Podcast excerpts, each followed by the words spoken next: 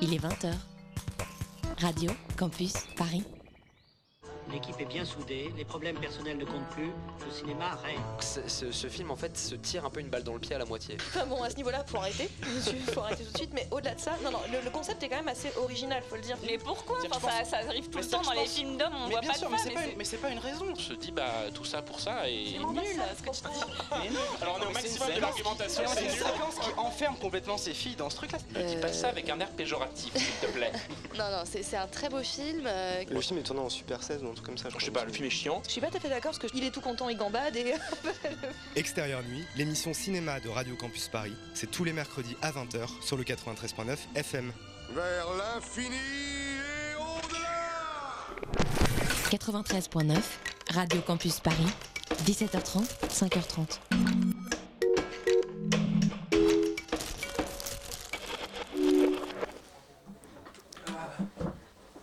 Il est 20h01, c'est l'heure d'extérieur nuit. Down to business. I got my wild cherry diet Pepsi, and uh, I got my blackjack gum here, and I got that feeling. Mm, yeah, that familiar feeling that something rank is going down out there. Oui, non, non, vous vous trompez pas, il s'agit bien d'une apostrophe. hein. Voilà, je m'adresse à vous, chers spectateurs. Don't ever feed him after midnight. She's alive! Alive!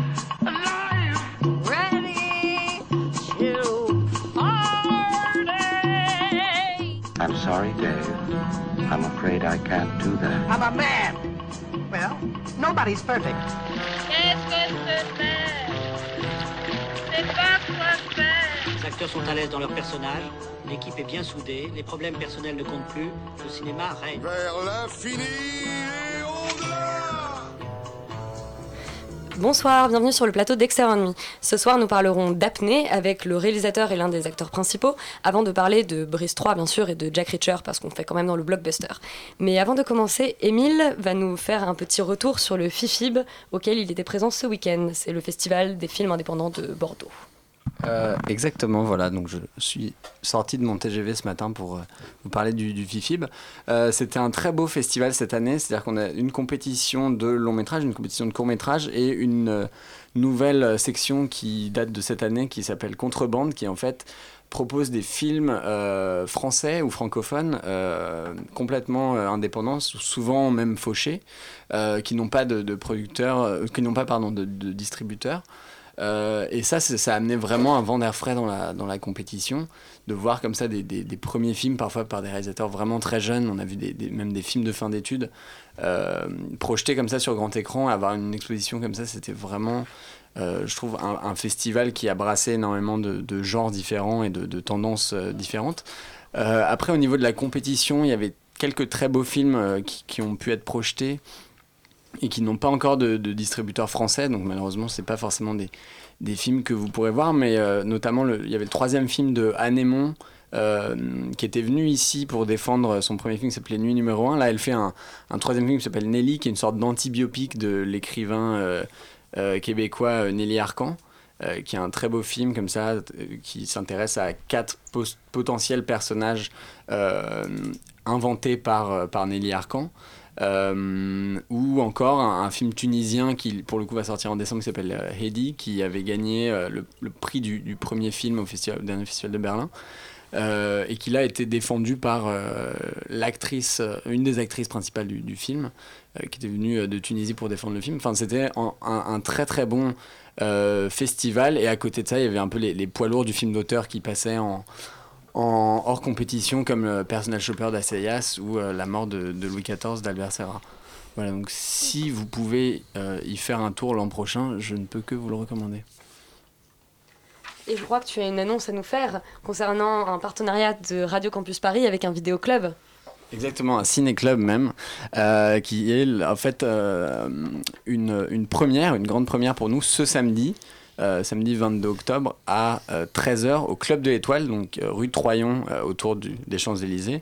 On lance notre premier euh, ciné-club extérieur nuit, voilà, donc on va parler du film, on va présenter même le film Do the Right Thing de, Spike Lee dans le cadre d'une thématique organisé par le Club de l'Étoile sur euh, les élections américaines. Voilà, donc un, film, vraiment un très beau film de Spike Lee qui parle du, vivre ensemble à Brooklyn.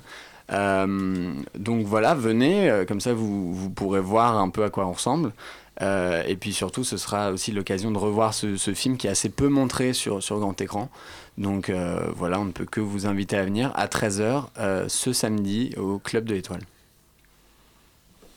Très bien, merci beaucoup Émile pour ce petit retour sur le FIFIB. On part tout de suite en apnée avec Jean-Christophe Meurice et Maxence Tual.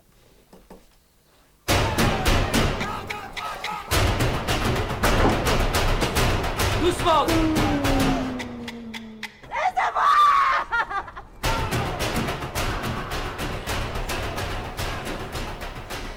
Bonsoir Jean-Christophe. Bonsoir. Maxence. Bonsoir. Euh, vous êtes respectivement le réalisateur et l'un des acteurs principaux du film. Respectivement. Euh, Respectivement, effectivement. Euh, J'ai une question à vous poser. Donc, euh, apnée, c'est un road trip en immersion, en apnée, dans ce que la société française a de plus absurde, peut-être de plus loufoque. C'est la raison du titre? Oui, parce que c'est vrai qu'il enfin, y a plusieurs sens à ce titre, mais c'est vrai qu'on peut, euh, voilà, enfin en tout cas nous on le ressent, on le pense, mais c'est vrai qu'il y a des situations un peu irrespirables en ce moment dans nos sociétés occidentales, même, euh, voilà, donc... euh, donc il y a quelque chose effectivement d'irrespirable et puis en même temps il y a quelque chose aussi d'agréable avec les apnéistes. Enfin je sais pas si vous êtes au courant mais un apnéiste, euh, le- je crois que le champion du monde il il reste 11 minutes 20 sous l'eau. Donc Je crois que quand- c'est ça, ouais. quand même assez incroyable de, de, d'à ce point-là de vouloir s'adapter à un autre milieu que le sien. Quoi. C'est, c'est vraiment la preuve, euh, et, la, et, et la preuve de, de grands inadaptés. Les apnéistes sont des grands inadaptés, un petit peu comme ce trio, euh, comment dire, dans le... Ce dans, trouble. Ce trouble, oui. Alors ça c'est un mot que je trouve très très laid. Ouais, c'est un- c'est un- c'est trois personnes qui... euh, Effectivement, c'est vrai que c'est très laid, mais c'est quand même l'histoire le- de trois personnes qui s'aiment et qui, Oui. et Ah qui voudraient euh, affirmer le fait qu'on puisse s'aimer à trois et qu'on devrait pouvoir se marier à trois. euh, Oui, oui, c'est, un, un trio qui traverse un petit peu notre pays. Moi, j'avais envie de faire un, un film qui représente bien la, fin, le, début du 21e siècle, la France. C'est-à-dire que dans 50 ou 100 ans, si on tombe sur ce film par hasard, on se dira, tiens, ça c'est bien la France euh, en 2016. Donc un film Avec des- témoin, capsule? Ah ouais, c'est, enfin, le cinéma, Un film pas- miroir, je dirais. Ouais, un film photo, parce que de toute façon, le- avant le ciné, c'était la photo. Non, mais il y a que- quelque chose de- de- du cliché de, de, de l'arrière-plan un peu français, politique, social, euh, voilà, à travers, euh, par exemple, euh, le mariage à trois, enfin à deux, enfin à trois bientôt, hein, je, enfin non, en même temps, je sais pas, mais en tout cas, toute forme d'amour doit être reconnue.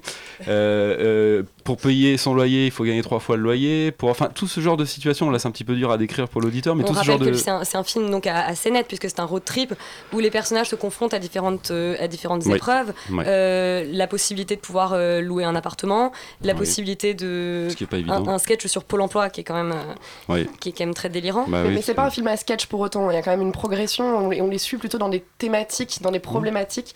Mais c'est pas pour autant un film à sketch parce qu'on on voit vraiment l'évolution. Je trouve des personnages. Il y a vraiment une histoire derrière. euh, Hmm.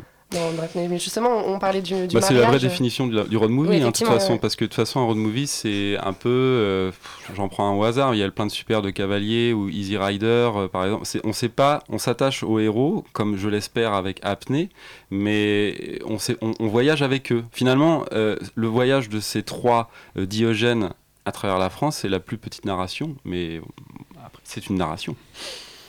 Justement, le thème du mariage est, est très présent. Enfin, le, le film Oui, tourne autour un peu autour euh, de ça. Est-ce que, euh, est-ce que les histoires d'amour euh, meurissent-elles toujours après le mariage? Est-ce que c'est ça la, la morale, euh, la morale du film euh, parce que... Non, mais c'est ça, c'est la dernière scène où il y a un jeu autour de ça, mais autour de, de toutes les formes de réalité qui sont euh, justement irrespirables. Il y a, il y a un jeu dans, dans chaque, enfin, dans beaucoup de séquences qui est un peu justement cynique, et à la fois bouffon, idiot. C'est une manière d'essayer de tordre euh, une réalité qui, nous fait peur et d'en jouer, de jouer avec. Donc, euh, c'est pas ce qu'on pense, mais euh, c'est évidemment une, une des manières de la, de la décrire. Quoi. Et puis c'est pas totalement non plus un film. Bien sûr qu'il y a quelque chose qui les lie entre ces personnages, mais c'est pas un, un film psychologique au, au sens B, M, C. Mais C aimerait beaucoup coucher avec A, mais A, euh, comment dire, n'aimerait pas trop non plus parce qu'il veut regarder. Une... Non, c'est pas du tout. euh, on n'est pas du tout dans le romérien pour le coup. On est, on est, on est. C'est vraiment. Je dis ça parce que par rapport à la première scène où ils arrivent dans une mairie, ils défoncent la porte et ils sont tous les trois en robe de mariée. Ils disent on veut se marier à trois. Et bien sûr il y a le refus de la République. Euh, c'est juste pour montrer, où est-ce qu'on est? On est bien. en- J'avais vraiment cette ambition de faire un film euh, en France en 2016. Et ce- ce qui est assez fascinant et- dans le film, c'est que l'humour et, et l'absurde naît justement de, de scènes qui en fait sont, sont des scènes très réalistes, qui sont des scènes du quotidien. Ouais, ouais, et puis en plus on a quand même ce goût particulier de l'idiotie avec les chiens de Navarre. Enfin, Oui. c'est-à-dire qui est notre, notre, ça fait dix ans qu'on est au théâtre et effectivement on a quand même développé ce langage et ce goût particulier à l'idiotie. Eh bien, on me parlait de justement de l'idiotie, de l'humour et de la narration. Moi, c'est euh, du coup, euh, je voudrais rappeler aussi aux auditeurs que c'est un film qui est très drôle, en fait, qui m'a énormément fait rire, où l'absurde est là euh, toutes les trois secondes et où, tu le disais très bien, Elisabeth, on déconstruit les situations de la réalité et qui, du coup, crée un, un humour presque beckettien, euh, on puisse dire. Je pense que et oui. euh, du coup, on- moi, la question que je me pose, je vais citer un autre humoriste qui disait euh, si vous avez l'impression qu'on improvise, c'est qu'on a bien réussi. Et justement, à certains moments, on a l'impression qu'en fait, alors du coup, Maxence et Jean-Christophe, euh, une question pour, pour vous deux, on a l'impression que ça improvise. Vous êtes avec les chiens de Navarre, vous avez travaillé ensemble longtemps. Et quelle est la part du coup dans ce film de l'improvisation ou justement du, de l'écrit quoi? Bah, en effet, oui. C'est déjà avec les deux autres comédiens principaux, on se connaît depuis longtemps. On fait partie de cette compagnie. On est habitué à improviser puisque c'est la base de cette compagnie, c'est de, travailler l'improvisation. Donc là, un peu de la même manière pour le film, Jean-Christophe imaginait des tableaux, des plans, des situations qui étaient assez précises parce qu'on avait un peu travaillé avant. Et une fois que la caméra euh, commence à, tourner, nous, on cherche à faire vivre cette situation, à la développer, à l'improviser.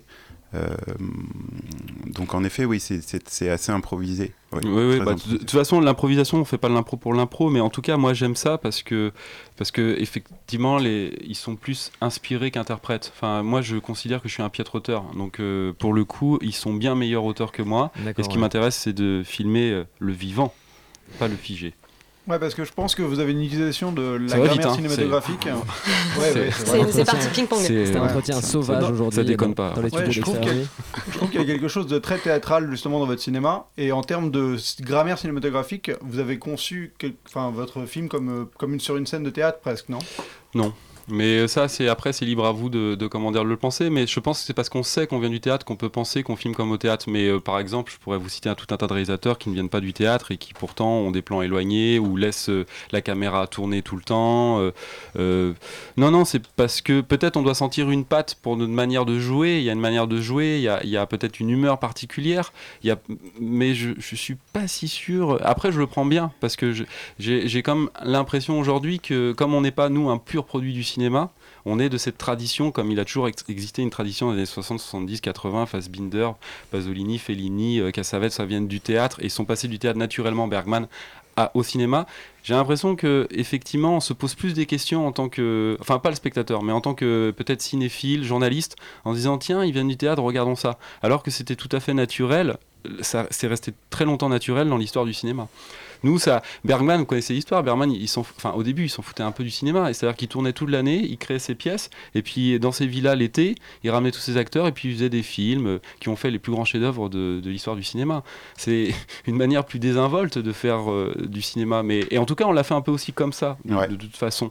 Et voilà, donc de manière peut-être un petit peu. euh, On, est à- ah, on l'a abordé un peu naïvement, peut-être, enfin, mais euh, dans le non, bon mais sens. je pense qu'en l'occurrence, tu te réfères, enfin, tu te référais peut-être à la scène du, euh, à la scène du dîner où effectivement, donc pour expliquer aux, aux- aux auditeurs qui n'auraient peut-être pas vu le film, euh, c'est une scène où du coup ce trio arrive euh, dans un repas euh, du dimanche entre un, entre un couple dont les enfants sont, sont partis euh, Oui. quelques années puisqu'ils ont quand même une soixantaine d'années. Oui. Olivier Et- Saladin et Claire Nadeau. Voilà. Et, et du coup, le trio se- s'invente euh, que ces personnes sont leurs parents, leur demande de se comporter comme tels.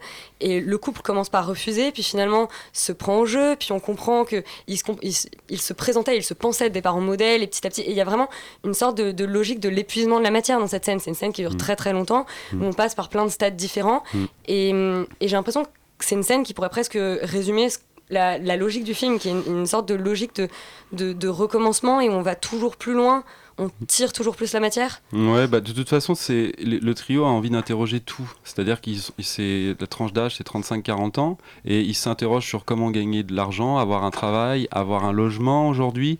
Euh, c'est quoi la famille, avoir un enfant, c'est quoi des parents, c'est quoi la sexualité, l'intimité, euh, l'amour, donc la croyance. Donc c'est une revisite comme ça burlesque, euh, légère, comment dire, de tous les fondamentaux. Un Et- entretien d'embauche aussi. euh, euh, le travail, un entretien d'embauche. Qui ouais. qui est, celle qui est Ouais. très très violente, que, je, que moment je trouve pas cynique, mais peut-être corrosive. ouais. Qui- Ouais, qui est en même même- temps, c'est la réalité Bien parce qu'à chaque fois que vous voulez trouver un, un emploi, il faut passer par des simulations. Et ce pauvre Th- Thomas Simeka, dans une simple simulation, puisque il, doit juste apprendre à dire bonjour à, son, à son futur employeur, et il panique totalement. Il a les mains moites, on essaye de l'aider, ça se gaufre de plus en plus. Et il en finit même par pleurer. Ouais, elle est belle Donc cette c'est- scène. ouais. Euh, C'est très beau de voir des personnages qui essayent d'être comme Monsieur Tout le Monde, qui essayent, qui luttent Il y a comme plein ça. de gens debout, assis, Avec qui des- interviewent. C'est quand C'est formidable. C'est le studio le plus vivant de, Oui, de Radio Campus, il y a des gens Très, qui sortent par les fenêtres. Il y a des- Ah non. on- Il y a même des gens sous la table. C'est ça. un, un acrobate en Euh, C'était pour la galette des rois. Donc, se- on voit des personnages qui essayent d'être comme euh, Monsieur ou Madame Tout le Monde et qui se débattent avec la vie, avec des vies qui poussent jusque dans leur plus intime retranchement. Est-ce que euh, vous pensez que ça existe, Monsieur ou Madame Tout le Monde? Euh, non, bien sûr que non. Je pense que c'est quand même une ode aussi à la singularité, enfin j'espère, et à l'autonomie. Mais en tout cas, eux, ils le souhaitent devenir monsieur et madame tout le monde. C'est un, dé- un- un peu leurs interrogations. On est parti d'ailleurs d'une statistique, euh, il y a une statistique du bonheur qui existe en France, c'est-à-dire que par exemple 60% des Français sont mariés, 50% d'entre eux ont deux enfants, euh, euh, 70% d'entre eux ont une maison d'en moyenne 110 mètres carrés, avec un jardin de 203 mètres carrés, avec une voiture et demie. Enfin, de, de voir jusqu'où c'est, comment dire... les- les- Mesurable, hein, ouais. mesurable le bonheur qui est finalement pas du tout mesurable. Et ils essayent de devenir monsieur et madame tout le monde, mais finalement ils n'y arrivent pas. Ils sont toujours dans cette quête idéale, bafouée, non bafouée. C'est un peu l'intrigue de la Il y, a un, il y a un problème de départ, c'est que c'est pas monsieur, madame tout le monde, c'est monsieur, monsieur et madame tout le monde. C'est vrai qu'ils sont trois, mais ça, euh, ça, vous savez qu'au Brésil, il y a un maire qui a essayé de, un soir de beuverie, il a voulu, oh, c'était en- pff, il y a 4-5 ans, il a voulu marier euh, trois personnes, donc ils étaient un peu tous ivres, et le lendemain, il a marié, il a été radié du Brésil, enfin ça a été un scandale, Euh, voilà, et en même temps, je trouvais ça assez, euh, oui, toute forme d'amour peut être reconnue. oui. Pourtant, au Canada, il y, a un- il y a un maire qui est un chien et personne ne dit rien. Et on a. Oui, il n'y a, pas qu'au Canada. hein. Il y a une phrase du, du maire justement dans la scène d'introduction qui dit qu'on peut pas se marier avec soi-même. Il y a une femme Oui. qui s'est mariée avec elle-même aux États-Unis. Il y a quelqu'un qui s'est marié avec la Tour Eiffel. Là, il y a vraiment des, il y a vraiment des gens qui se sont Ça, je mariés. savais pas, ça. Ça, c'est assez incroyable. Et les, les personnages La Tour Eiffel, c'est pas mal. veulent Ouais, se marier à Eiffel, trois parce que c'est ça. parce que c'est le, c'est le triptyque de la, de la République. C'est liberté, égalité, fraternité. C'est pour ça qu'ils veulent se marier à trois. peu- Tout à un peu fait. la Ah, morale du film. euh. Mine de rien, il l'impro, mais il y a quand même pas mal d'intelligence, j'ai l'impression. Est-ce que la petite fille s'en est remis de cette séquence dans l'école C'est quand même assez. euh, Oui, la pauvre, mais c'est ma fille. Donc Ah, euh, ah, voilà. ah. Donc il y a, la DAS était tout de suite là, la cellule psychologique était là, donc elle n'a pas été. C'est sa fille, mais elle veut plus revoir son père. Ouais. peut-être raconter la scène parce que Ouais, elle a même, du 8 coup- ans, mais elle est déjà en procès contre moi. D'accord, oui, parce que c'est finalement c'est une petite fille qui se trouve des parents dans le film et qui doit renoncer à ses parents. Donc c'est assez étrange de se dire que. Ouais, à ouais, on bah, oui, à un moment, il rentre dans une cour de récréation et puis il se pose tout bonnement la question qu'on a envie de tous euh, se poser quand on a envie, je sais pas, vous avez peut-être envie d'avoir des enfants, ou peut-être avez-vous déjà peut-être des enfants, enfin en tout cas moi j'en ai. J'en ai beaucoup autour de cette table. C'est vrai. Et ben à un moment, on est- ils sont allés dans une cour de récréation et puis ils ont demandé, tiens, qu'est-ce que c'est qu'un enfant? Est-ce que ça te gênerait d'être un, d'être la fille d'un trio? Est-ce que ça te, ça te pose problème si papa et papa couchent ensemble? Enfin voilà, c'est tout ce genre de questions qui sont peut-être un peu perturbantes pour un enfant de 8 ans, mais pas du tout pour Avril dans le film. Ce, mais ce qui est merveilleux, c'est justement que cette petite fille, euh, en fait, n'a pas l'air de trouver ça, de trouver ça si choquant que ça. Elle C'est a le l'air monde de. moderne. Et voilà, c'est exactement, c'est ce qu'il dit, c'est le monde moderne. C'est une progressiste, comme elle dit. Elle, a- elle sait pas quoi répondre, mais on lui dit t'es une progressiste. Et, elle est d'un naturel pour le coup. euh, Bravo. Ce moment, Bravo à ta on- fille. ce moment, on lui apprend aussi que un arbre n'est pas un arbre mais un croissant. Oui. Oui, ça c'est un peu Euh, pervers, c'est- vrai. C'est là qu'on pousse un peu la cruauté parce que c'est c'est moi, j'étais j'étais contre.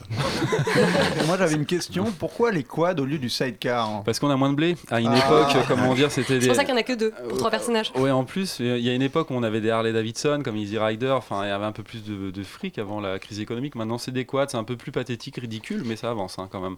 Pas très vite, mais ça avance. Ouais, moi, je pense que j'aurais pas fini le tournage avec une Harley. Le quad, c'était plus, plus sûr. Quoi. Ouais. Il y a eu un petit accident d'ailleurs. Ah, Ouais, petit- racontez-nous. Oh non, non, Bah, rien de. Il y a un technicien qui, qui n'est plus là. euh. non, non, non, c'est juste, euh, il y a un quad qui s'est renversé, mais heureusement, il n'y a pas eu de. C'est pour dire que le quad est dangereux pour la santé. ouais. Et c'est où d'ailleurs toute cette partie dans un peu... En Corse. En Corse. Corse. D'accord, ouais, c'est Ouais. très très. Le village où ils arrivent est magnifique là. Enfin, Ouais. Ouais. Et d'ailleurs, j'avais une scène sur cette, sur cette scène assez euh, surréaliste pour le coup où il rencontre le Christ qui est, qui est Ah, sur sa croix. Corse, mais on voilà. rencontre souvent des Christ en Corse. oui. Oui, Ouais. parce qu'en fait, c'est un type vivant sur cette croix et qui a quand même les clous dans la chair. Ah, c'est vraiment le Christ. C'est vraiment, C'est le vraiment Christ. On est tombé sur lui par hasard. La caméra était allumée. Et justement, cette question de la religion, parce que vous dites que vous faites une sorte de capsule de, de On n'a pas répondu 2016. en même temps. On n'a pas répondu à votre question. Ah, on peut Non, mais vous, nous montrez euh, 2016 une sorte de capsule, et puis, euh, et puis a cette église euh, complètement vide, complètement abandonnée, où finalement il y a personne. Est-ce que c'est. Oui, c'est Oui. ça. Est-ce que c'est. Une interrogation un peu ce- qu'est-ce que c'est que le catholicisme un peu en France? C'est vrai, c'est vrai, on voit un prêtre un peu euh, qui est interprété par Nicolas Bouchot, qui fume des clopes allongé sur euh, sur l'autel comme ça, qui, qui ne croit désespère. qui désespère, qui est désespéré de voir plus personne venir dans son église, à part. euh, alors, je suis pas croyant, hein, parce que tout d'un coup, ça peut faire un petit secours. mais euh, mais c'est non, mais c'est ouais. plutôt l'interrogation du de- peut-être. Alors là, c'est là que c'est moi qui parle. Peut-être l'éventuel manque de spiritualité aujourd'hui dans un monde. bon, je suis un peu, c'est un- je suis un peu convenu de dire ça, mais dans un monde quand même très dans le pragmatisme, le matérialisme, la possession. Peut-être l'interrogation de la spiritualité qui passe pas obligatoirement par euh, le catholicisme, hein, je l'entends. Mais c'est ça qui est un peu interrogé. Ils arrivent aussi quand même dans une sorte de village qui est, qui est un peu un village de rêve, complètement dévasté, où il n'y a plus personne, où les personnages sont un peu euh, des personnages de rêve, un petit peu, ils ont cette épaisseur-là. Le film a été sélectionné euh, donc à la semaine de la critique à Cannes Oui. l'an dernier. Oui. Euh, Oh, cette année Cette année, oui, effectivement, Oui, c'était en 2016. ouais, oui, pardon. ouais, ouais. Je sais pas, je suis déjà en 2017 dans ma tête. C'est bien. Euh, je prends de l'avance. Euh, voilà, que- quelle est la suite? Qu'est-ce que vous visez euh? Là, on va faire une prochaine cré- création en théâtre, donc en juin prochain à Lyon et puis au mois de novembre euh, à Paris. Tu peux peut-être lire les tarifs du Nord, euh, Les tar- donc le, le tari- le tarif A, catégorie A donc, sera de 32 euros. Euh, pour vous, chers étudiants, il y aura un, un tarif préférentiel euh, catégorie B à 15 euros. Bon, voilà. Et donc c'est- là, et un film, on sait pas. On attend de voir, on attend de voir un petit peu euh, ce qui va se passer. Et d'ailleurs, euh, je, je- vous le dis de manière un peu frontale euh, à vous et puis aux auditeurs. on vous remercie vraiment de nous donner cette fenêtre pour en parler parce que la concurrence est très très très très dure. Parce que effectivement, on est un premier film, un film un peu pauvre. On a mal- un, grand distributeur qui a mis beaucoup de moyens, mais c'est vrai qu'on on manque de paroles sur ce film. Donc je fais un appel à, tout à tous les auditeurs Radio Campus, aux étudiants d'aller voir ce film qui qui vous apprendra beaucoup bien, plus que la A- faculté. appel que l'on- nous, nous, nous, en tout cas, on vous invite vraiment à le voir. Et d'ailleurs, euh, ouais, Cinématiseur a dit que c'était le film le plus drôle à Cannes cette année. Et rien que pour ça, il faut quand même se rendre en salle. C'est vrai qu'on peut en apprendre plus qu'en- qu'à la fac avec ce film. Ce Oui, moi, qui ai fait 10 ans d'études dans Mais vraiment, euh, venez euh, même appeler Radio Campus, on vous, y- on vous ouvrira le cinéma à 5h du mat, après une fête, Ouais, à n'importe quelle heure, venez dans les ciné, Venez on vous l'ouvre. venez à euh, trois, venez comme avec, vous êtes. venez avec Si vos vous avez des mères, cartes UGC illimitées, euh, juste réservez la séance. vos maîtresses, vos profs, enfin tous, venez. Le Christ. Venez, venez, venez comme vous êtes. Eh bien, merci beaucoup Jean-Christophe Meurice et Merci Maxence. Tual, Merci des chiens de Navarre qui sont venus nous parler d'apnée. Tout de suite, on va s'écouter It's OK de Tom Rosenthal. Merci encore et bonne fin de journée. Eh ben, merci beaucoup. Ah ouais, merci.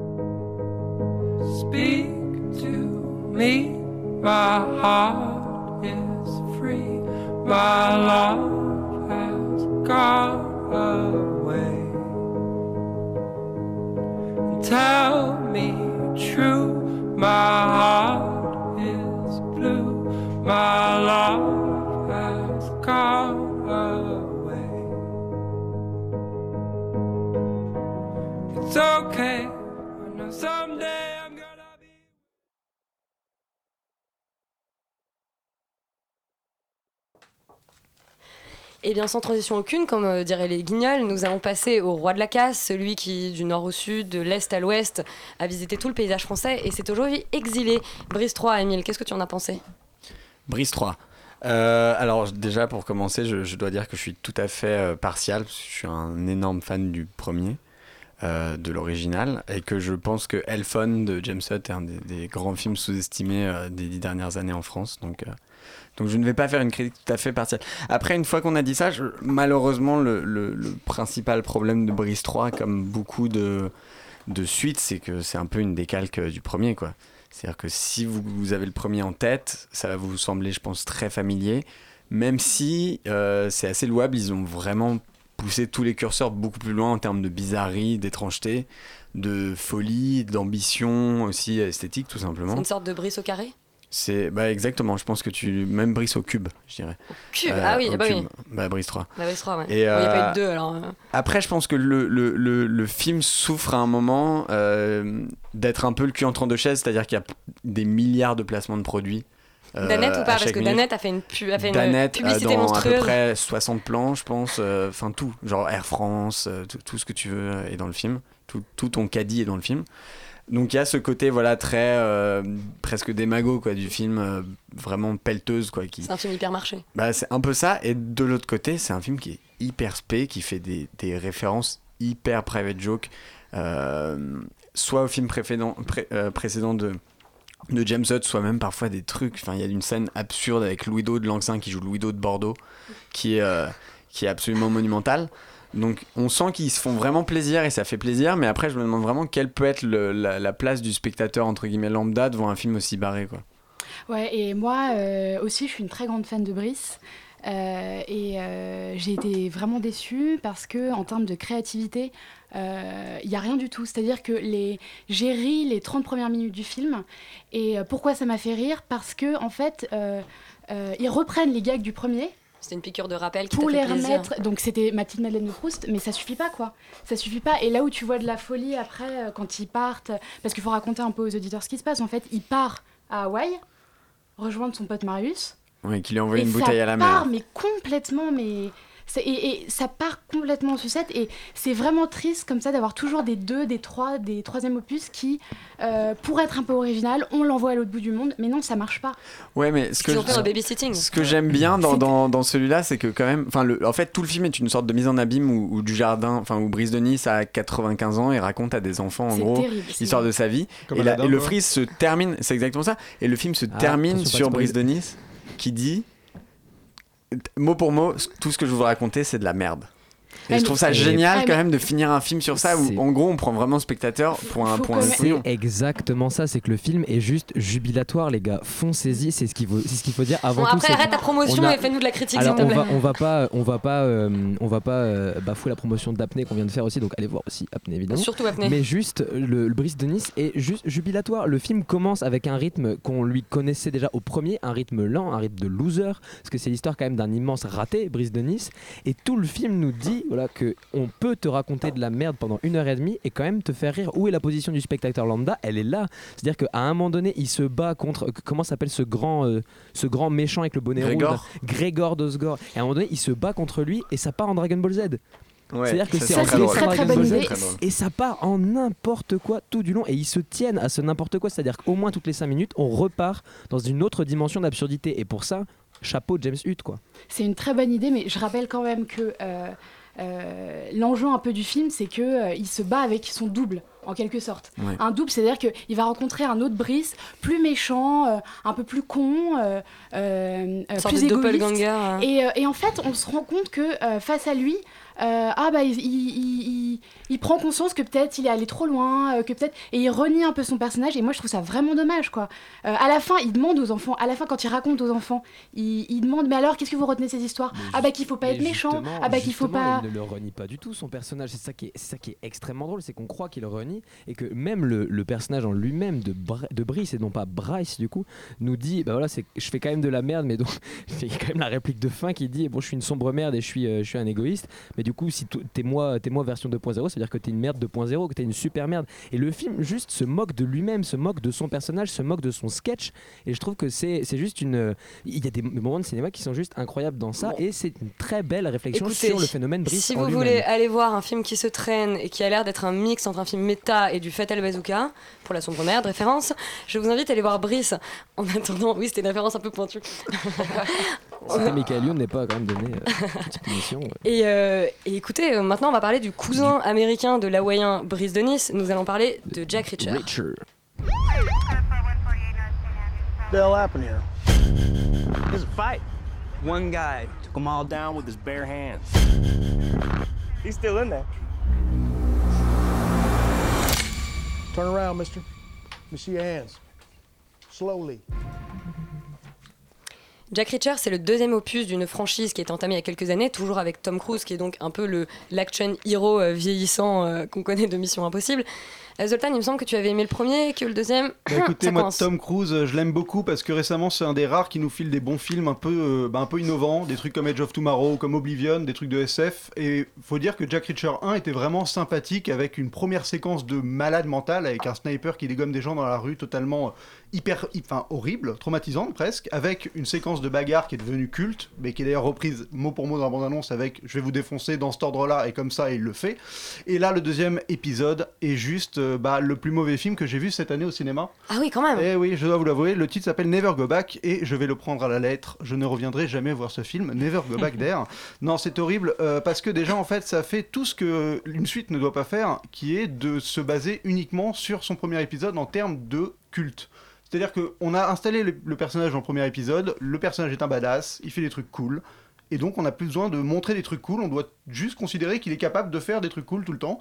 Donc par exemple, la scène première, qui est aussi la scène de la bonne annonce, il a défoncé 5 mecs, mais on les voit pas, on les voit juste déjà étalés sur le sol, et il a un plan où il peut prévoir les choses à l'avance, mais on ne sait jamais pourquoi et ni comment. C'est juste que voilà, bah il le fait, le téléphone sonne parce qu'il l'avait dit, et c'est que ça, c'est d'une artificialité, mais sans, borne. Le scénario euh, est cousu de fil blanc, c'est vraiment de A à Z, on sait ce qui va se passer, les méchants sont les méchants, du début jusqu'à la fin. Ça ressemble juste à un mauvais épisode d'NCIS. Alors, mm, non pas exactement pour moi, c'est vrai. Stéphane, le pas- défenseur des causes perdues. je- je sais- J'ai l'impression que j'aime tous les films que je vais voir en ce moment, mais Jack Reacher, alors je suis d'accord euh, avec Zoltan avec modération pour dire que c'est pas le meilleur film d'action qu'on ait pu voir et que j'ai bien moins, aimé- que Jack Reacher premier opus, que je trouvais un film beaucoup plus intéressant sur la question de l'action hero et de l'armée. Mais il y a quand même, malgré cette histoire cousue de fil blanc et malgré quelques rebondissements qu'on connaît aux films d'action euh, classiques et qu'on euh, a épuisé depuis les Missions Impossibles, qu'on a épuisé depuis énormément de choses, les Fast and Furious. Alors là, bon, du coup, on parle de d'espionnage à proprement parler. On avait connu un Jason Bourne qui prenait ces choses-là aussi très, euh, très, de manière très carrée, de manière très, je dirais, scolastique. Et là, en fait, on a un film qui, malgré ces choses-là, nous donne quelques petites réflexions intéressantes. Alors qui ont des, des fois des problèmes de cohérence. La question, moi, notamment, du féminisme dans le film d'action m'a quand même pas mal euh, parlé en fait parce qu'on a le personnage du coup joué par euh, Kobe Smulders qui est un ancien major et il y a ce conflit d'intérêt entre Tom Cruise qui du coup est là pour forcément avant tout incarner Tom Cruise parce que si Tom Cruise n'incarne pas Tom Cruise dans un film c'est quand même problématique et donc il est ce, bonhomme euh, quand même très bienveillant mais à la fois musclé qui donc du coup prend toutes les charges prend toutes les charges pour lui et il y a quand même des choses qui sont euh, qui sont très bien agencées dans ce film c'est que Kobe Smulders n'est pas traitée comme une femme elle est traitée comme un agent militaire à l'égal en fait de Tom Cruise qui du coup Ce qui est déjà le cas dans le dernier Mission Impossible, euh, avec, sa, avec la femme qui. Sa partenaire euh, féminine. Et c'est plutôt déjà pour moi un point positif de traiter, euh, de traiter, euh, de, traiter de, ce, de ce film de cette façon-là. Simplement, les, les défauts pour moi du film résident en fait dans ce côté un peu trop manichéen de c'est pas bien, on vend des armes et on va vous montrer que par des coups de téléphone on déjoue un peu. Est-ce que tu considères qu'aujourd'hui, Tom Cruise est au film d'action ce que Schwarzenegger était au film d'action des années 80, c'est-à-dire une, une- figure un peu immobile comme ça, autour duquel, de laquelle on construit le film? Bah, oui, c'était moins vrai dans le précédent opus. Et là clairement il a euh, il a sa caution euh, il a sa caution, un peu comme euh, Kevin Costner dans euh, Two Days to Kill, il a un peu cette caution de euh, il incarne le héros déjà d'emblée donc on sait euh, on sait à peu près ce qu'on va voir et du coup on ne construit rien autour. quoi. Ah, rien. hein. Enfin, si, il est père, plus ou moins. Mais Il y a- ça pour moi, c'est pas le plus mauvais film de l'année, donc je partirai un tout petit peu plus enthousiaste que Zoltan, mais il y a d'autres choses à voir plus importantes cette semaine que oui, ce Jack Reacher. Comme par exemple un gratin de courgettes. On va tout de suite parler de ma vie de courgette. De courgettes. Bah oui, Léa. De Claude Barras, Ma vie de courgette. Ma, vie de courgette, euh, qui est sortie aujourd'hui sur les écrans, on en avait déjà entendu parler euh, pendant la quinzaine des réalisateurs à, à Cannes. On en a entendu parler au moment d'Annecy, puisque le, prix, le, le film a eu le grand prix du jury. De quoi ça parle, Ma vie de courgette? Bah, C'est l'histoire du petit Icar qui est placé en foyer suite au décès de sa maman. Il est un peu bizarre, Icar, parce qu'il préfère qu'on l'appelle courgette. L'impression que c'est un film d'animation. que- Oui, oui, c'est un film d'animation, mais pas que pour les enfants. Enfin, en tout cas, moi j'ai trouvé que c'était pas vraiment euh, que destiné aux enfants. C'est un film vraiment très beau qui peut toucher tout le monde. Euh, le personnage donc de Icar qui préfère se faire appeler Courgette, qui n'a pas de doudou, mais une canette de bière vide euh, qui trimballe partout, euh, qui va rencontrer un gentil flic, euh, Raymond, une amoureuse Camille, euh, des copains. En fait, il est placé dans ce foyer avec euh, plein de personnages euh, très différents les uns des autres, plein de personnalités. On a un peu l'impression d'être dans une version édulcorée de La tête haute d'Emmanuel Berco. Qui a fait l'ouverture de la euh, Cannes voilà, en 2015. Sans les clopes et sans Catherine Deneuve. Ce qui est intéressant euh, pour le film, c'est justement de noter que c'est un film d'animation qui n'a pas misé sur les voix des stars. Aujourd'hui, à chaque fois qu'un Pixar ou Disney euh, sort euh, un nouveau euh, dessin animé, il y a toujours euh, des grandes stars euh, qui font les doublages, alors que là, pas du tout. Le film a justement plus misé sur le scénario qui est euh, de euh, Céline Chiama, qu'on avait connu ouais, pour à Bande de filles. euh, Tout à fait, et je tenais juste à rappeler qu'en fait, elle adapte euh, un roman euh, de jeunesse qui a été écrit par Gilles Paris et que j'ai lu moi quand j'avais euh, 10 ans. Je sais pas exactement quand il est, est sorti, mais. euh, Et euh, oui, tu as raison, euh, je suis d'accord. hein, les voix, les voix des- apportées à ces petites marionnettes-là, c'est vraiment des- l'une des très belles. Euh, trouvailles du film parce que en fait euh, Claude Barras et Céline Sciamma ils ont pris des enfants non professionnels des acteurs non professionnels qu'ils ont enfermés en fait euh, dans un studio et ils les ont fait jouer en fait. Et c'est ce qui donne cette dimension vachement naturelle, vachement réaliste, qui est hyper agréable. Les petites marionnettes euh, sont sublimes, Euh, pas du tout réalistes, mais... Il faut euh, préciser que la technique d'animation, c'est de la ouais, marionnette 3D, ouais. un peu en style Wallace et Gromit. Du coup, c'est plus du tout ce dont on a l'habitude. On est submergé enfin, de 3D ou de 2D. euh, enfin, Et c'est- c'est de la stop motion. Ouais, c'est de ouais, la stop motion. C'est-à-dire de Et- l'animation en temps réel avec des, avec des personnages physiques. Ouais, Voilà. On a eu euh, récemment qui faisait ça. On a eu Kubo, ouais, qui était excellent euh, d'ailleurs. Et euh, c'est des grosses têtes comme ça, avec des grands yeux complètement surréalistes, mais euh, ces grands yeux, ces paupières mobiles, ces larmes qui coulent, euh, ça donne vraiment, ça, ajoute à cette dimension réaliste et, et ces tranches de vie que Céline Sciamma, elle aime filmer. Euh, tous les petits détails sont magnifiques. À un moment, ils partent euh, skier à la neige. Le- la neige, elle est faite avec du coton. C'est vraiment très joli. Les nuages aussi, tous les c'est détails sont- très, vraiment c'est très très bien très faits. doux. Mais je voudrais aussi préciser que euh, c'est euh, une histoire, enfin c'est une histoire quand même qui est dramatique. Et, euh, et euh, Céline Sciamma, elle se met quand même à hauteur d'enfant. C'est-à-dire que euh, c'est pas un, un film, où on- c'est un film où on traite de sujets dramatiques, mais où on va pas euh, faire des petits clins d'œil aux parents. euh, coucou, c'est la mélancolie. Non non non. On est vraiment. euh, Ouais, elle c'est- elle c'est- franco, elle va c'est à hauteur expliquer, d'enfant, mais sans être pédagogique. ce qui était l'idée déjà de. Tomboy, son deuxième film, qui racontait quand même euh, l'histoire d'une- petite fille qui se faisait passer pour un garçon à hauteur d'enfant, alors que c'était quand même Ouais, un, sujet extrêmement Ouais, grave. Mais là, elle donne vraiment la voix à des enfants. Si tu à un moment, ils vont parler de sexualité et puis ils vont Ouais. en parler vraiment comme des enfants. Alors, il y en a un qui dit, mais est-ce que le papa, enfants. il a le zizi qui explose à la fin? Enfin, tu ouais. vois, c'est- et donc, toi, forcément, tu rigoles, mais tu dis, c'est vraiment un discours euh, d'enfant, c'est pas un discours euh, d'adulte qui pourrait apprendre euh, la Ouais, sexualité ouais, à un et, par- enfant. et pareil, euh, il y a une petite. euh, il leur est tous arrivé des choses dramatiques. Il y a une petite qui. euh, on comprend qu'elle s'est fait violer, en fait, par son père. Et, euh, et euh, un des petits garçons dit Non, mais tu comprends, il lui est arrivé des choses terribles, je sais pas trop quoi, on lui a touché la minette, qu'est-ce qui s'est passé? C'est c'est vraiment euh, très joli. Eh bien, c'était ma vie de courgette. On vous remercie et tout de suite, on s'en va du côté de Nice. On s'écoute le casse de Bryce.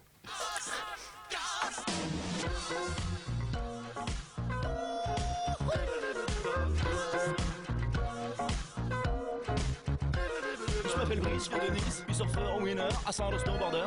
Je suis le roi de la glisse, pas besoin de notice. Sur les autres surfaces, je suis le roi de la casse.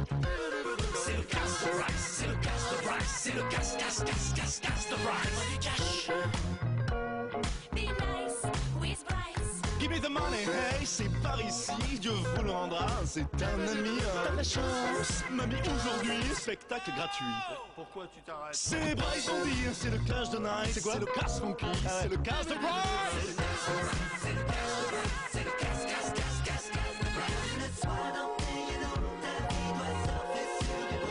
Donne-moi du cash. Money. Donne-moi du cash. T'aimes bien, ouais. Je pas très bien compris, il y a juste assez pour un frisbee. J'ai embrassé de gros euros, faites un effort, c'est pour le show. Donne-moi du cash. Body nam nam. Ton cash me plaît, allez casse comme moi, donne tout ce que t'as pas. Ça c'est fait. C'est Bryce c'est le cash.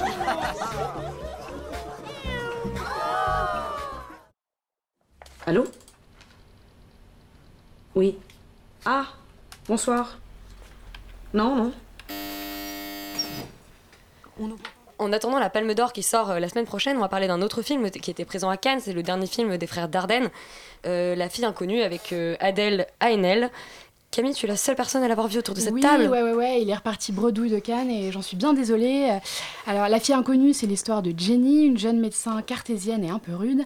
Mais sa maîtrise, sa maîtrise de soi laisse vite place à la culpabilité, car un soir, Jenny refuse d'ouvrir son cabinet à une jeune femme que l'on retrouvera morte le lendemain. La banlieue grise de Liège devient alors le lieu d'un crime. Une prise de conscience morale soudaine conduit l'héroïne à retrouver l'identité de la victime pour comprendre ce qui lui est arrivé. Au cours de l'investigation de Jenny, on découvre sa douceur et son altruisme envers ses patients alcooliques, diabétiques ou bien dépressifs, coincés dans une banlieue défavorisée. Mais le réalisme social des frères Dardenne se marie-t-il avec cette touche de polar? Bah oui, même si ce n'est pas la dimension criminelle ni l'enquête qui intéresse les Dardennes, mais plutôt la quête de Jenny. Une quête qui devient un besoin quasi obsessionnel pour l'héroïne, qui avait pourtant euh, prévenu son jeune stagiaire, hein, qui est tétanisé devant la crise d'épilepsie d'un enfant euh, dans son cabinet. Tu dois être plus fort que tes émotions si tu veux bien soigner, lui explique-t-elle. Mais c'est pourtant euh, guidée elle-même par ses émotions que ce médecin ira jusqu'à offrir une sépulture à la défunte, se sentant responsable de sa disparition. Les Dardennes nous tiennent en haleine jusqu'à la fin du film, là où on apprendra enfin ce qui est arrivé à la victime. Une tension dramatique qui était déjà présente dans leur précédent film, Deux jours, une nuit, dans lequel Sandra, interprétée par Marion Cotillard, se battait pour garder son emploi, quitte à convaincre chacun de ses collègues de renoncer à leur prime en déroulant le même discours. Ici, Jenny se, ré- se répète aussi beaucoup. Elle part interroger les gens, elle mène sa propre quête pour un seul but, la quête de vérité. Et le film tient sur cette attente insupportable qui ne repose pas tant sur le sort de la victime en lui-même, mais plutôt sur ce qu'il implique pour Jenny. Qui de mieux donc qu'Adèle Haenel pour camper le rôle de cette héroïne combative et fragile, ce médecin abrupt qui ne réserve sa douceur et son dévouement qu'à ses passions? Le jeu de l'actrice est instinctif et par- parfaitement maîtrisé, jusqu'à cette petite pointe d'accent belge plus que crédible que Marion Coti- Cotillard avait déjà adopté euh, dans Deux jours une nuit. Euh, et avec ce rôle, on peut le dire, c'est la première fois qu'Adèle Haenel endosse le rôle d'une femme mûre, alors que les Dardennes l'avaient justement choisie pour sa jeunesse. Et qu'elle est trop jeune pour le rôle. Et qu'elle est peut-être un peu trop Originellement. jeune. Originellement, elle est trop jeune pour jouer un médecin euh, qui aurait fait plus de 10 ans d'études. Et euh, pour moi, là, les frères belges, ils signent un film porteur d'espoir, où la prise de conscience morale pousse à l'altruisme, la connaissance de l'autre et qui fait forcément euh, résonance avec l'actualité, je pense. Donc un film que tu recommandes absolument. Absolument, et je comprends pas pourquoi la critique est si dure là en ce moment euh, euh, envers euh, les frères, parce que c'est c'est un énième film réaliste soit, mais euh, qui nous tient en haleine jusqu'à la fin. Euh, euh, Il y a une trame. euh, Eh Bien oui, mais bon, il fallait un film euh, réaliste euh, qui réussisse à Cannes. C'était moi, Daniel Blake. Et bien, tant pis. tant pis, Ce ouais. sera Par la Pour la pas prochaine aimé fois. non plus, tu me diras. C'est vrai, Ouais, mais ce sera les plates-bandes pour, bah, pour les deux, écoute. Et peut-être aussi pour l'Odyssée, non, Léa? Bah oui, pour l'Odyssée. Parce que pour poursuivre euh, dans cette thématique euh, subaquatique, euh, parce que je ne suis pas seulement, j'ai pas seulement plongé en apnée cette semaine, je suis aussi allée voir le dernier film de Jérôme Salle, hein, l'Odyssée. Alors de quoi ça parle l'Odyssée, mais surtout de qui ça parle, hein, parce que l'Odyssée c'est tout de même un titre très à la mode ces dernières années. On a eu l'Oscarisé Odyssée de Pi, on a eu Fidelio, l'Odyssée d'Alice, et là on se retrouve face à l'Odyssée tout court. Bon bien sûr avec la couverture médiatique du film, le casting impressionnant qui réunit quand même Lambert Wilson, Audrey Tautou et Pierre Ninet, il y a eu des fuites et bien sûr, il s'agit d'un film sur les aventures de la famille Cousteau. Hein, les critiques ont parlé rapidement d'un biopic sur le commandant Cousteau, mais finalement, le film raconte bien plus que l'odyssée d'un grand blond avec un bonnet rouge. Toute l'intrigue se concentre en fait autour des rapports du père à la mère, du fils à la mère, du frère à la mère et de la mère à la mère, mais surtout euh, sur le rapport euh, du fils au père. Hein, c'est donc cette relation conflictuelle entre Jacques-Yves Cousteau et son fils cadet Philippe qui va rythmer le film. Alors rythmer, c'est quand même un bien grand mot, hein, parce qu'on a l'impression que Jérôme Salle tente parfois de faire un remake du Monde du Silence. hein.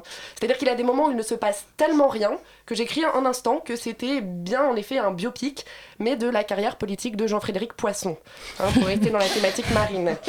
Mais bon, C'était le commentaire gratuit de la semaine. Je, je vais pas descendre le film, hein, tout d'abord parce qu'il se passe déjà à moitié 20 milieux sous les mers, mais ensuite parce que cette lenteur finalement elle fait du bien. hein. On oublie les personnages, on oublie les tensions, les dialogues, et on se laisse happer par ce monde sous-marin. On a l'impression pendant ces quelques scènes de ne pas avoir embarqué au- à bord de la Calypso, mais à bord du bateau de Thalassa, les commentaires de Georges Pernou en moins.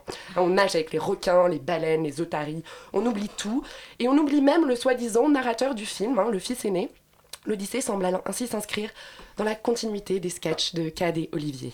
Après Jean-Michel Padbol et Jean-Michel à moitié, on découvre Jean-Michel Cousteau.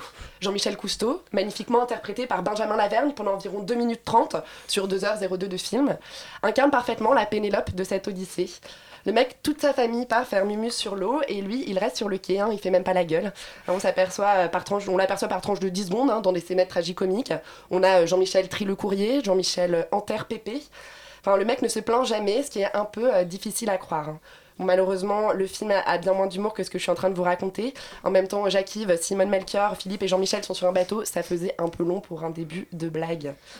Le film demeure donc très sérieux, c'est un film engagé qui se termine, attention, je vais spoiler, euh, sur un insert digne d'une pub pour Greenpeace.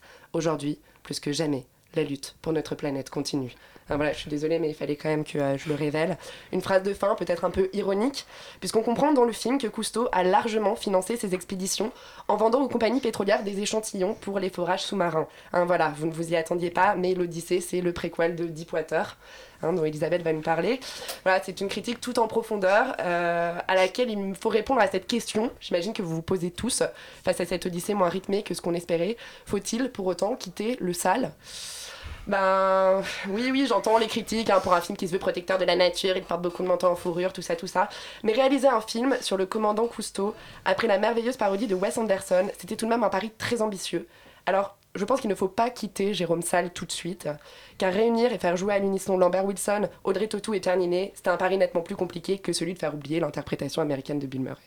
C'est notre Bryce de Nice à nous, c'était la casse aquatique de Léa pour l'Odyssée de Jérôme Salle et tout de suite de l'Odyssée dans 20 000 lieues sous les mers à Deepwater Horizon, il n'y a qu'un pas sous les mers et c'est Elisabeth qui va nous y emmener. Mon père s'appelle Mike. Il travaille sur une plateforme de forage qui pompe le pétrole sous l'océan. On est des explorateurs. Comme Dora. Comme Dora. On est une grosse compagnie, mais on Ciel, que cette bande-annonce en VF a l'air conne Non mais c'est vrai, qu'est-ce que c'est que ça? C'est Euh, pour ça que je l'ai choisi. Oui, bon, Deepwater Horizon, en fait, c'est un film très sérieux. On vous rassure, c'est pas un film pour enfants qui explique euh, ce que Dora fait pour de vrai. Euh, non, c'est un film qui, qui m'a vraiment passionné parce que le, le cinéma catastrophe, euh, c'est un cinéma qui voit s'affronter euh, depuis, le départ, en fait, deux tendances majeures qui seraient euh, la tendance écolo, qu'on voit vraiment beaucoup ces dernières années, et qui en général se centre sur une catastrophe naturelle de grande ampleur, où comme ça, l'humanité va se confronter à ses limites et se rendre compte que, voilà, on a besoin de la nature, en fait, pour continuer. Et puis, on a une autre tendance qui est nettement moins à l'affiche ces derniers temps, et qui est la tendance sociale et politique. Personnellement, c'est la tendance qui m'intéresse le plus et qui a vu les, les, les, les plus grands chefs-d'œuvre du genre. Je pense à la, La Tour Infernale qui racontait quand même euh, comment un, un colosse métallique. Métallique, non, plutôt en béton, non En quoi c'est fait les, les, Ouais, tours deux, on va dire, On va dire les deux, voilà. Euh, comment voilà, ce colosse, en se cassant la gueule, va finalement euh, faire foirer une réussite humaine et collective. Et, on- et- et vraiment, il y avait cette idée que les, les classes sociales étaient segmentées étage par étage. C'est un peu la même idée dans Titanic. C'est quand même pas pour rien que la première moitié est une lutte des classes réorganisée au sens marxiste du terme, j'entends. Et, ici, Deepwater Horizon, ce qui est intéressant, c'est que on connaît l'histoire, donc c'est un, un fait divers, c'est une, une vraie histoire, et, euh, et on connaît l'histoire pour la catastrophe écologique qu'elle a engendrée, puisque la seule image qu'on en retire, c'est euh, cette marée noire sans précédent euh, qui a comme ça, qui, est venue se couler sur les plages américaines. Et Peter Berg fait dès le départ un choix qui est très fort, c'est qu'il ne montrera jamais cette marée noire. Il ne s'intéressera jamais à la catastrophe écologique, c'est-à-dire jamais à la représentation de la catastrophe qu'on a.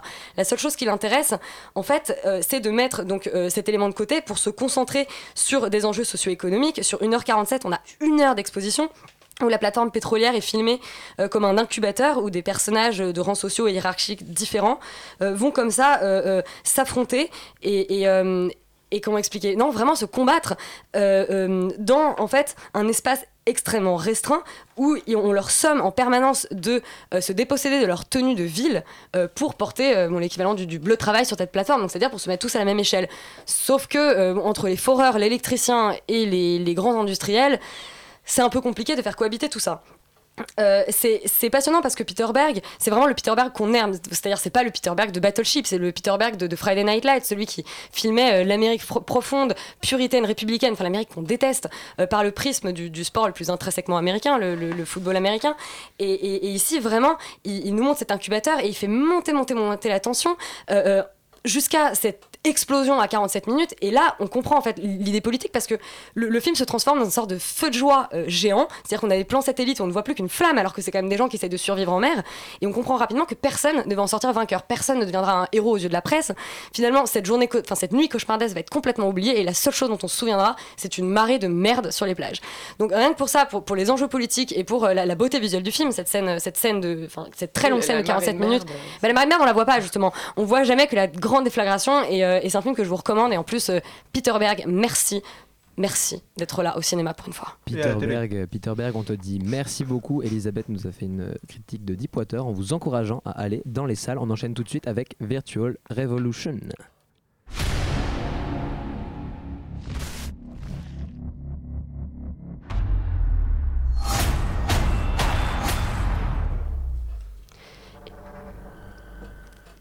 Et donc Virtual Revolution, qui est un film français mais tourné en anglais, peut-être parce qu'on peut pas faire de la science-fiction en français, c'est la question qu'en tout cas on se pose. Zoltan Bah non, c'est parce qu'on essaie de le vendre à l'international et c'est logique. Alors moi je tiens à dire que je suis très admira- admiratif de l'initiative d'avoir réussi à faire ce film, un film de SF qui se passe à Paris en, en 2050, à peu près à quelques années près. L'affiche est très belle, mais malheureusement je vais devoir cracher dans la soupe parce que honnêtement, les effets spéciaux sont très jolis, mais l'histoire est vraiment pas terrible. Donc, Ouais, c'est vraiment le gros problème de ce film quand même, c'est que ça ne marche pas. Enfin, on, se, on sait exactement à quoi on va, ce qu'on va voir et on aurait aimé, même si on sait ce qu'on va voir, être un peu étonné, un peu, voilà, être un peu tenu en haleine à un moment. Et tu peux rappeler l'intrigue du film? Ah bah, je- Euh, si vous voulez rapidement, ouais, c'est des gens. Il y a un jeu vidéo. En fait, c'est comme Avalon ou euh, enfin, ça existe déjà. Il y a déjà eu des films là-dessus. C'est il y a un jeu vidéo qui est super populaire où les gens peuvent se connecter, rentrer dans une réalité qui est comme la nôtre, où ils jouent beaucoup et donc la société est divisée entre les gens qui jouent euh, et qui ne foutent plus rien de leur vie et qui vivent grâce au revenu universel. Oui, il le, le cite, c'est drôle. Et euh, les gens qui ne jouent pas et qui, font en sorte que la société continue de fonctionner. Et euh, donc on enquête sur un détective privé qui va voir, enfin essayer de comprendre pourquoi il y a un virus qui tue des gens dans ce jeu. Et en fait, voilà, il y a toute une magouille Puis il y a toujours l'histoire aussi de la femme qui est morte avant. Voilà. Enfin, exactement, c'est qui vraiment, arrive, voilà, euh, ça, ça rentre dans toutes les cases qu'on veut. Exactement, c'est que c'est cliché, mais mal manipulé. C'est-à-dire qu'on a la voix off du détective euh, en mode film noir qui nous raconte un peu sa vie, mais le mec n'a pas de vie en soi, donc on sait pas pourquoi il nous parle. Enfin, je pense que Stéphane était- est d'accord avec moi là-dessus. Pourquoi ce mec décide de parler au spectateur à ce moment-là, je ne sais pas. Il y a que des choses comme ça, et en fait, le film n'est pas pauvre ou cheap, mais le fait, enfin, je trouve que les effets spéciaux fonctionnent bien. Par exemple, le- le- le- la maison du mec donne sur une ville et la ville rend vraiment bien. Mais par contre, en termes d'histoire, on sent qu'ils ont pas eu de pognon et qu'ils enchaînent juste les scènes dans des décors de dialogue qui durent Ouais, mais 5 minutes. Quoi. normalement, enfin, si t'as pas de pognon, le scénario, ça demande pas tant Exactement, d'argent que ça. le chiffre n'est pas là où on pensait qu'il voilà, serait. Exactement, c'est ça qui est surprenant. C'est ça, ouais, c'est que en fait, moi j'étais très très curieuse à l'idée d'aller voir ce film parce que justement en regardant sur Allociné et tout avant d'aller voir le film, quand je me Parce que tu regardes- peu- tu renseignes toujours sur Ah bah Allociné, oui, c'est- bien sûr. Et, et même en cherchant ailleurs sur internet, c'était très compliqué d'avoir des infos. Il y avait pas de critique presse, il y avait rien. Enfin, je me disais mais c'est quoi ce film? Il vient d'où? Il sort d'où? Enfin voilà, j'étais vraiment très curieuse à l'idée de le voir. Et euh, et d'autant plus que c'est de la science-fiction, et enfin voilà, je me disais vraiment c'est- intéressant. Bon, alors c'est français, c'est vraiment en aussi France, français que euh, je suis américaine. hein. Enfin, Ouais, c'est- ouais. Bah oui, C'est-à-dire pas beaucoup. Non, non, mais c'est vrai que. Enfin, C'est do- c'est dommage pour moi qu'on doive en parler de cette façon. Je vous, je vous comprends tout à fait parce que moi aussi, euh, Sophie, je te rejoins là-dessus, c'est que c'est un film qui m'a beaucoup intrigué. J'étais, euh, petite anecdote, au métro Gare de Lyon quand j'ai vu cette affiche immense de Virtual Revolution avec une belle, affiche hein. qui fait Oui. baver. Avec toutes littéralement. les- les- les avec une, les trucs, une, une les com qui est, une com qui est magnifique Ah ouais, et c'est ouais. déjà, c'est déjà un énorme processus de réussir à faire une com magnifique pour un film de SF français. Mais en fait- et on est, on ont- est, alors faut, faut parler quand même de ce, faut quand même parler de la, de la, de, des, euh, des- de l'horizon spectateur de base, c'est que ce film est bluffant quand même pour ce qu'il est. C'est-à-dire que on a parlé des effets spéciaux, on a parlé de, bah, du- de, de l'actoria engagé, on a, on a très peu parlé en fait de euh, on a très peu parlé de ce, de ce basculement en fait entre le la- l'avalon du l'avalon du film et, le, et la réalité. Moi les moments jeux vidéo m'ont beaucoup intéressé parce que justement c'est là que je vois un chip moi qui m'intéresse. Parce mais y a que pas ces d'enjeu. plans- Mais- c'est- mais justement ces plans j'y j'y viens bien sûr. Mais ces plans en fait ces plans moi qui me qui me, qui me fascinent sont les plans où on rentre dans le jeu et on, on tombe dans un chip puisqu'on va avoir des plans en forêt on va avoir des Ouais, tenues euh, forêt, tenues fabriquées. Et là moi c'est là que le la chose devient intéressante pour moi parce qu'on rentre dans un immédiat du film de SF qui en fait nous perd. Ce qui réussit, c'est vraiment de là où moi le film m'a plus gêné, c'est évidemment on nous envoie de la ville science-fiction, on nous envoie euh, derrière le fond vert, on nous envoie des voitures qui volent, on nous Ouais, envoie mais des c'est agréable. C'est assez agréable, mais c'est, c'est, ça, je vous rejoins sur l'idée du cliché en fait. Et moi, là où le film m'a saisi, c'est dans ces moments justement dans le jeu. Après, moi, le, le seul problème euh, réel que m'a posé le film, c'est la voix off de départ et de conclusion en fait, qui est, qui, qui, qui, euh, qui simplement qui est une, une, répé- une répétition, donc en fait qui vient prendre le principe de boucle et dire euh, voilà, aujourd'hui il y a des gens qui jouent, aujourd'hui la révolution est là où on ne l'attend pas, et en fait on a ce discours qui, qui vient au début et à la fin du film. Donc moi j'aurais aimé pour euh, ce Ouais, film-là une progression parce que merde, euh, Guy Roger Duvet avait un potentiel de malade et a, a- a levé un pari qui est un pari technique incroyable avec un et qui- scénario, euh, Mais avec je- ouais, un- mais justement, quand même, pour. euh, Enfin, je trouve qu'à la limite, à la fin, tu vois, cette voix off, elle a un certain intérêt au final. Enfin, parce que j'ai trouvé ça. Tu vois, je m'attendais vraiment pas à ce que ça finisse comme, comme ça finit. Et, Ouais. euh, et ça, j'ai trouvé qu'il y avait un twist intéressant quand même au final. Et que bon, du coup, c'est pour ça, voilà, ce film. je pense C'est dommage, c'est dommage.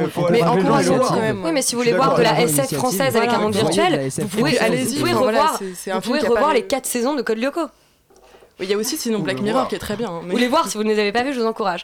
Bon, écoutez, euh, pour conclure l'émission, on va passer à la pastille comique de Alexis, Alexis et, et Nina qui sont autour de la table. De quoi vous nous parlez ce soir? Oui, bonsoir. euh, nous allons parler euh, de pornographie parce que la pornographie c'est bien. Récemment, je re-regardais Batman vs Superman, la dèche, et je me suis dit que quand même, Batman il va jamais aux toilettes. Ne serait-ce donc pas là la preuve que c'est bien un super-héros Et alors Superman qui a carrément le slip au-dessus du pantalon, ça me fait un peu frémir quand à la disposition de ses organes sensibles. En parlant d'organes sensibles, au diable sont ces scènes évitées par le cinéma, combien sont les irréductibles, qui portent encore sans trembler du sexe sur grand écran, nonobstant Gaspard Noé, Catherine Breillat et quelques autres. Jingle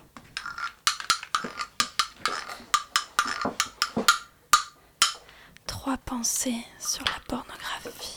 Merci Nina. Du coup, comme bon vieux temps des lois avant Giscard, pour soigner ma neurasthénie d'entité individualiste sans exutoire pour ma concupiscence platonique, eh bien j'ai décidé de me bourrer, littéralement, les yeux de porno online en attendant que l'amour physique revienne au cinéma avec non moins d'ardeur. Cette action a eu tendance à me faire penser que petit 1. Ça va être difficile de recruter. Le porno a beau être l'objet audiovisuel le plus consommé au monde, personne t'avouera spontanément dans la rue qu'il est amateur de BBC slut shaming. Ah, la tendre hypocrisie autour du porno, car dans notre société française, la, décem- la décence semble reine. Surtout celle de la femme, hein, parce que les mecs en short, personne leur dira qu'il avait bien cherché, ces salauds. Hypocrisie peut-être parce que ce serait pas très glam d'avouer à ses collègues de messe qu'en fait si on a censuré le visa de la vie d'Adèle, c'est parce que ça nous a flanqué la mi-molle. Casse dédié à maître André Bonnet qui malgré son inclination marquée pour les films comme Éternité dont on a parlé il y a deux semaines, confesse volontiers qu'il préfère s'asseoir au premier rang des salles pour anticiper au cas où un penny surgirait du bord cadre par surprise satanique. Ce qui l'handicape un peu d'être au premier rang puisqu'il est paraît-il presbyte. Euh, Je vais pas... Je vais pas m'étendre là-dessus parce que si je le faisais ce serait de manière extrêmement lascive. Mais je me contenterai de citer Charlene Van Honecker qui proposait fort bonnement que pour contenter Maître Modène Nuit et toute sa clique, tout organe sexuel audiovisuellement représenté soit remplacé par le visage du Christ. Ma foi, ça pourrait rehausser le nombre de vraies bonnes comédies françaises au moins.